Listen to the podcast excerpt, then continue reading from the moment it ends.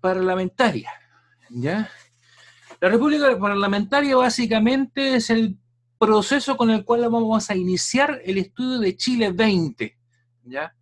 Este Chile del siglo XX que parte 10 años antes, por decirlo de alguna manera, con un nuevo formato de gobierno que algunos hablan del concepto de parlamentarismo a la chilena.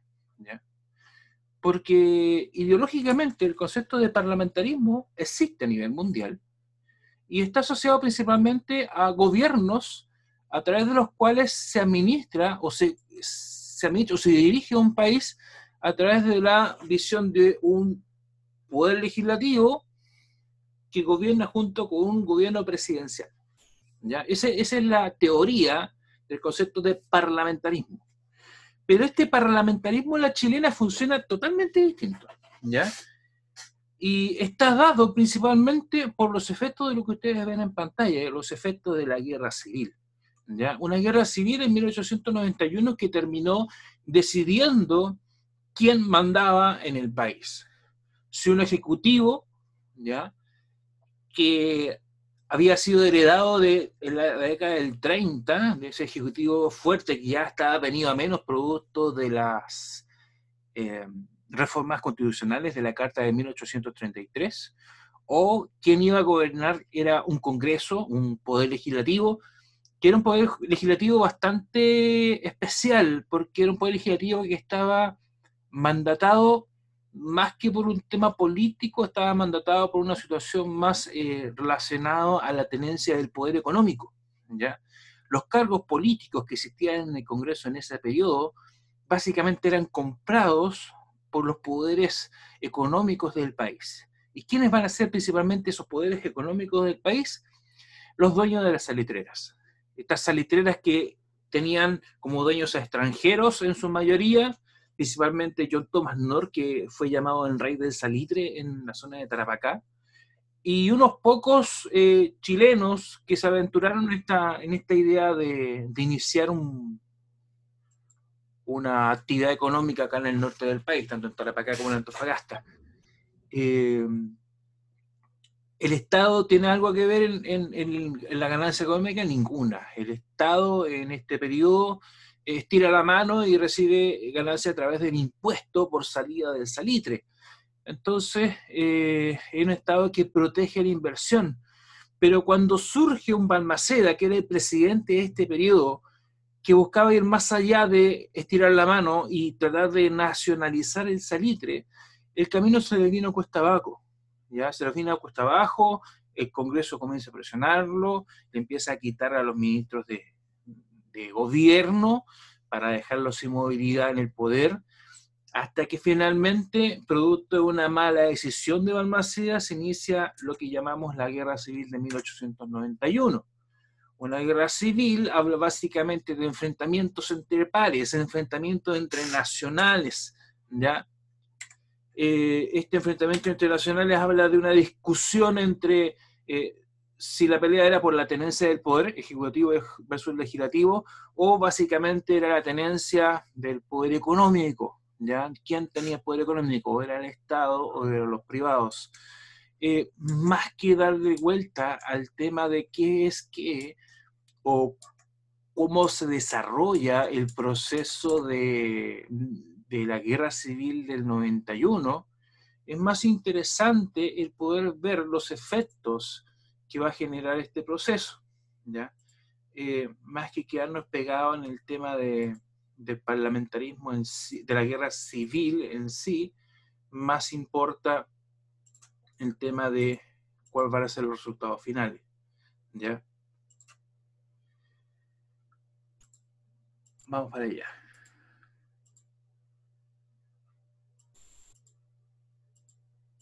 Vamos a avanzar un poquito con esta guía.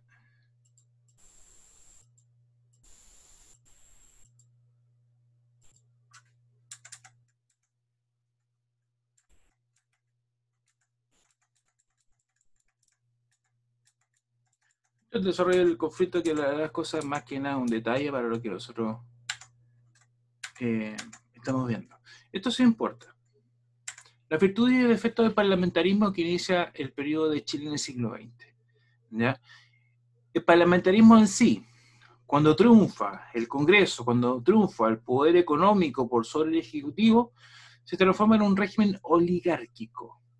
Cuando hablamos de oligarquía, hablamos de que gobiernan los que tienen el poder económico. ¿ya? Eso habla, habla de oligarquía. ¿ya?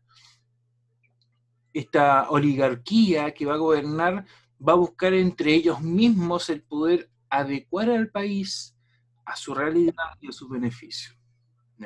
Y desde ese punto de vista es cómo se va a gobernar el país dentro de este periodo.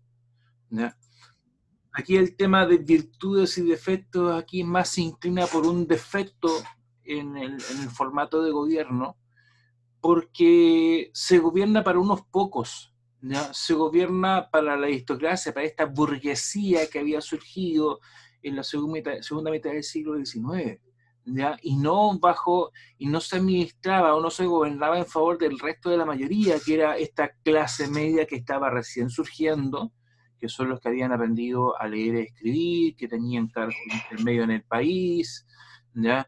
menos aún respecto a la clase obrera. La, clase obrera era un material de trabajo. De hecho, es más, es la clase obrera que ante esta condición de gobierno para algunos pocos va a terminar levantándose en contra de este formato de gobierno. ¿Ya? Y ahí es cuando vamos a ver en algún momento el concepto de cuestión social. La clase media sigue ahí, estándar, calladita, aguantando el formato de gobierno hasta donde más pueda. Pero vamos a llegar en un momento que la clase media no va a aguantar más y va a apoyar un cambio. Pero eso va a ser casi al final del parlamentarismo. ¿Ya? El régimen parlamentario entre sus características, predomina el Congreso sobre el Ejecutivo, como ya lo habíamos comentado, ¿ya? El uso de leyes periódicas como mecanismos de control, eso no lo habíamos explicado, ¿ya? Una ley periódica habla básicamente que es una ley que se crea cada cierto periodo de tiempo, cada cierto tiempo esa ley debe ser rehecha, ¿ya? Un ejemplo claro de una ley periódica es una ley de presupuesto de la nación. ¿ya? Una ley de presupuesto lo que busca básicamente es ver cuánto se va a gastar en el país en un año determinado. Termina ese año y se hace una nueva ley de presupuesto. ¿ya? La ley de presupuesto fue una de las cortapisas más importantes que hizo pisar el palito de Almacea, porque Almacea eh, cae en, en, una irregularidad y es por eso que se le pide el puesto porque aprueba la ley del presupuesto de 1890 para el 1891 sin consultarle al Congreso. Y eso hace que el Congreso le exija la renuncia y ahí queda la escoba y se inicia la revolución del 91. Pero entonces el mecanismo de la ley periódica se va a seguir utilizando como medida de presión para todos los presidentes de la República del periodo parlamentario. Es básicamente decirle por parte del Congreso, si tú no me haces caso, yo la ley de presupuesto no te la apruebo. Y el único que podía aprobar la ley de presupuesto era el Congreso. Entonces estaba atado de manos eh, el presidente de la República, el Congreso lo sabe, y bajo esas mismas circunstancias se aprovecha de esta situación y presiona para que el Ejecutivo haga lo que quiera respecto a lo que solicita el Congreso. Eh, el uso de las prácticas parlamentarias es otra característica más que se va a desarrollar dentro de este periodo y esas prácticas parlamentarias tienen tres términos, tienen tres formatos, tres, eh, son tres prácticas, por decirlo de alguna manera. Eh, cuando el Congreso veía que el Poder Ejecutivo estaba desobedeciendo o iba por otro camino distinto a la del Congreso, la forma de frenar las medidas del gobierno era eliminando ministros. ¿Por qué funcionaba así? Básicamente porque un ministro de Estado es un asesor del presidente de la República. Ese asesor del presidente de la República maneja supuestamente al dedillo los planes de gobierno. Si el Congreso saca al ministro, quien es el mandamás de este plan de gobierno desaparece. Entonces hay que instalar otro ministro que debe aprender el programa de gobierno para recién asesorar al presidente. Esa condición de sacar, agregar a otro, enseñarle a ese otro que funcione continuidad, lamentablemente no genera continuidad, genera un desastre, Entonces el presidente de la República, cuando quiere iniciar un programa de gobierno, no lo puede hacer porque no tiene un asesor que lo acompañe. ¿ya? Entonces, la interpelación era el mecanismo a través del cual el Congreso hacía que sacaran los ministros del gobierno, porque un voto de interpelación es básicamente llamar a consulta a un ministro de Estado. Llegar al Congreso y preguntarle, ¿usted hizo realmente esto? Sí, yo lo hice. Perfecto. Usted, como hizo esto, va a obtener un voto de censura del Congreso. Ese voto de censura lo que va a generar es que el ministro se vea la obligación de renunciar porque el Congreso ya no le da su confianza. Y al renunciar, el presidente tiene que elegir otro. Si al Congreso no le gusta, lo vuelve a votar. Entonces se genera una rotativa ministerial que nos deja gobernar al presidente. Esas dos prácticas están unidas, la interpelación con el voto de censura. Lo otro, la tercera práctica parlamentaria para frenar un gobierno ejecutivo es el concepto de la clausura o la obstrucción. Es básicamente el presidente lanza una ley al Congreso para que el Congreso la discuta y el Congreso, como no tenía clausura de debate, es decir, podía discutir cuantas veces quisiera una ley, podía mantenerla en el tiempo discutiendo, discutiendo, discutiendo, hasta nunca sacarla. ¿ya? Por decir una tontera, si el presidente generara una ley en la cual fija una mensualidad para todas las poblaciones de 100 pesos, si el Congreso no quiere eh, generar esa ley, el Congreso la va a discutir por siempre. Incluso puede discutirla por todo el periodo que dure el presidente de la República hasta que se haya el presidente de la República. Entonces, esa ley no va a existir. Entonces, ahí está el tema de la obstrucción. Entonces, tres prácticas características del régimen parlamentario. Uno, el que predomina el Congreso sobre el Ejecutivo. Dos, el uso de las leyes periódicas, principalmente la ley de presupuesto, para presionar al presidente de la República, porque el presidente de la República no podía avanzar al año siguiente sin tener una ley de presupuesto. Y tercero, mecanismos o prácticas parlamentarias que buscaban frenar la asesoría que podía presentarle un ministro de Estado a través de la interpretación o la censura, o en un tercer término, el tema de la obstrucción, que habla básicamente de que el Congreso discutía eternamente un tema o una ley sin sacarla como ley. Entonces, el presidente nunca tenía lo que quería. Duda está ahí, voy muy enredado, voy muy apurado, ¿estamos bien? Profe. Dígame. Que no entendí qué rol tenía el ministro respecto a las leyes. Por ejemplo, si yo te nombro como la ministra de Educación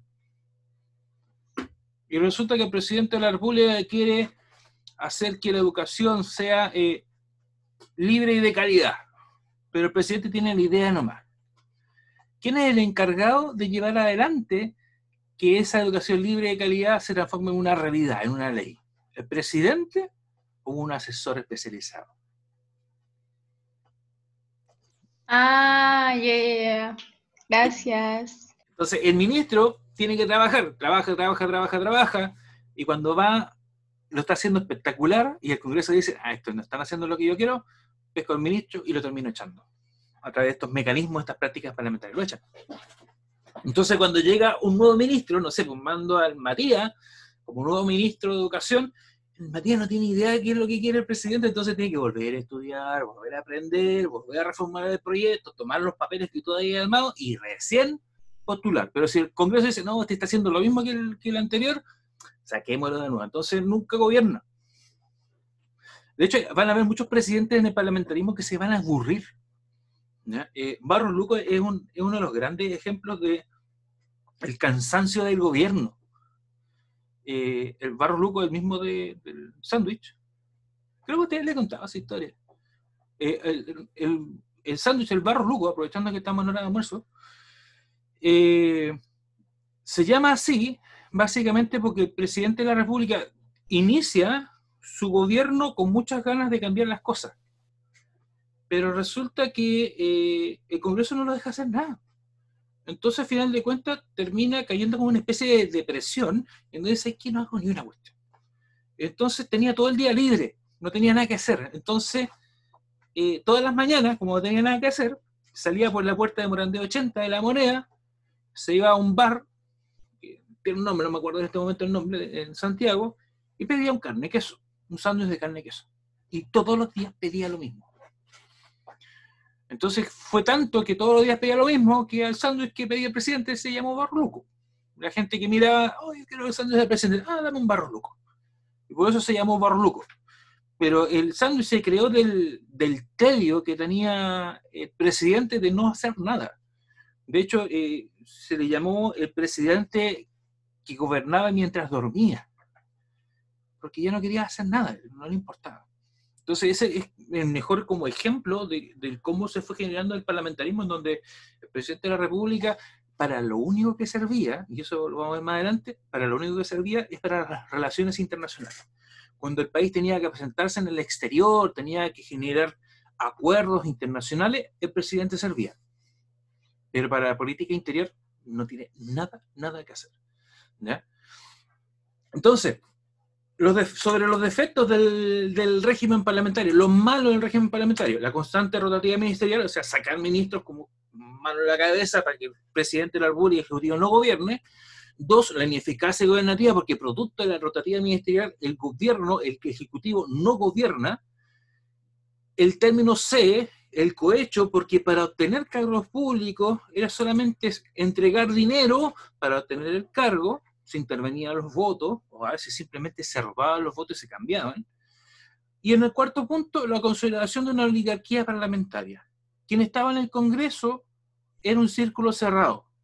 Solamente podían acceder a aquellos que tenían la, la, la calificación o el pedigrí de ser un oligarca, de ser un dueño del capital y que esté unido a esta oligarquía económica del país si no estaba dentro de ese círculo, no tenía nada que hacer en el Congreso y no podía pagar los cargos públicos del Congreso.